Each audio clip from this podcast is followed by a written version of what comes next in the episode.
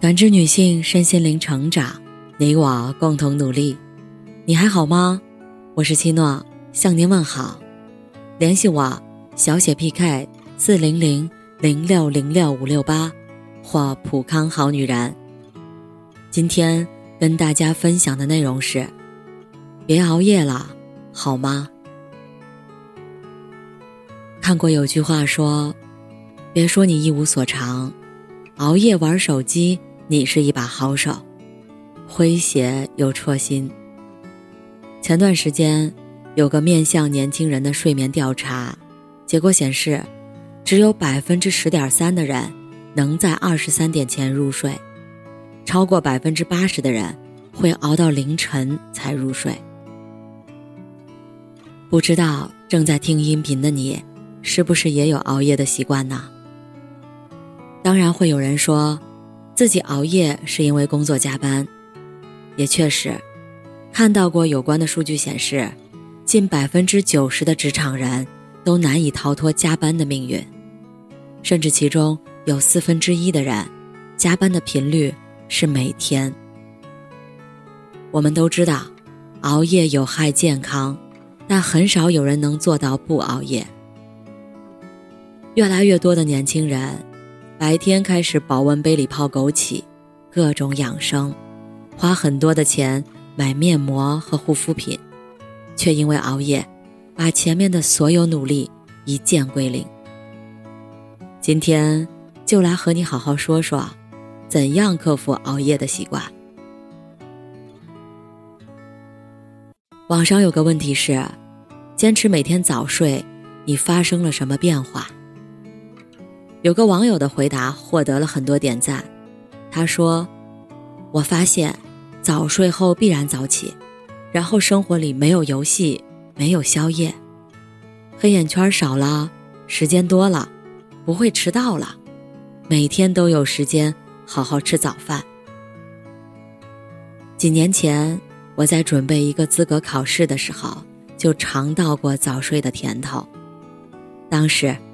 因为每天白天都有满满当当的工作，所以晚上下班回家已经非常疲惫，一看书就会想打瞌睡。勉强能挤得出时间学习，但精力却跟不上。一开始挺发愁的，很担心自己的状态通不过考试。有一天晚上实在太累了，就想着要不先睡。白天早起两个小时来学习，结果第二天起来竟然精神异常充沛，而且一大早特别安静，学习效率异常的高。就这样，我每天早睡早起，学习的时候状态都很好，没请假，不耽误工作的情况下，也通过了考试。最近有个话题。睡前玩八分钟手机，兴奋超过一小时就冲上过热搜。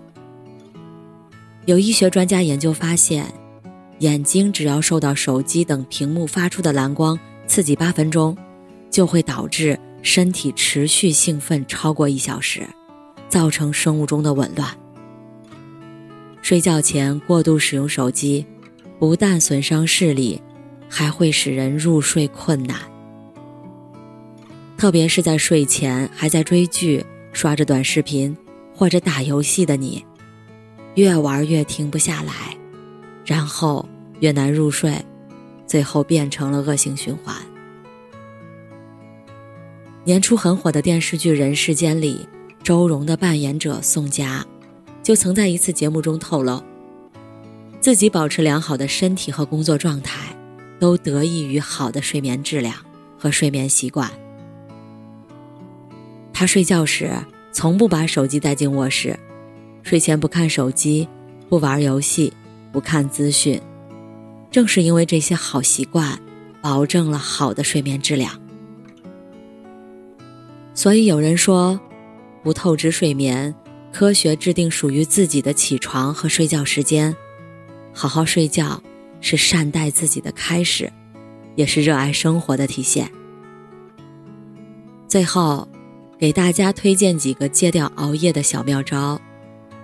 第一，睡前少玩手机和电脑、平板等电子设备，避免蓝光刺激大脑兴奋而难以入睡。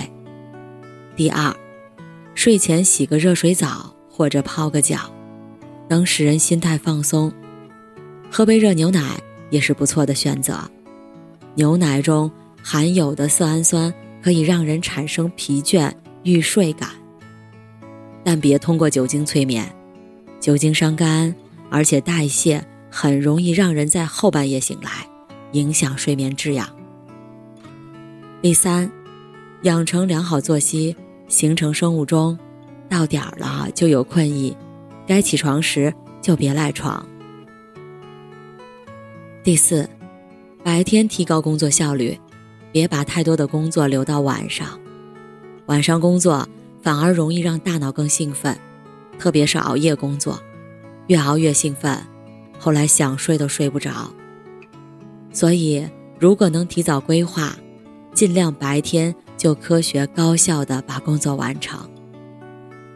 第五，晚餐前适量运动，或者餐后散散步。可以让身体保持微疲劳状态，让人容易产生困意。当然，要避免睡前大量运动。第六，除了该睡觉时，不要长时间待在床上，也尽量不要在床上做其他事情，比如躺在床上看电视、听音乐、看书等。这样可以建立身体和床之间的条件反射，即。身体沾到床就会出现困意，需要我们把床当成唯一睡觉的地方。当然，也有很多听众跟我说，睡前收听我们的节目也可以催眠。睡不着的夜晚，欢迎来找我。从今晚开始，早点睡觉，别熬夜了，好吗？感谢您的收听和陪伴。如果喜欢，可以关注我。联系我，参与健康自测，我们下期再见。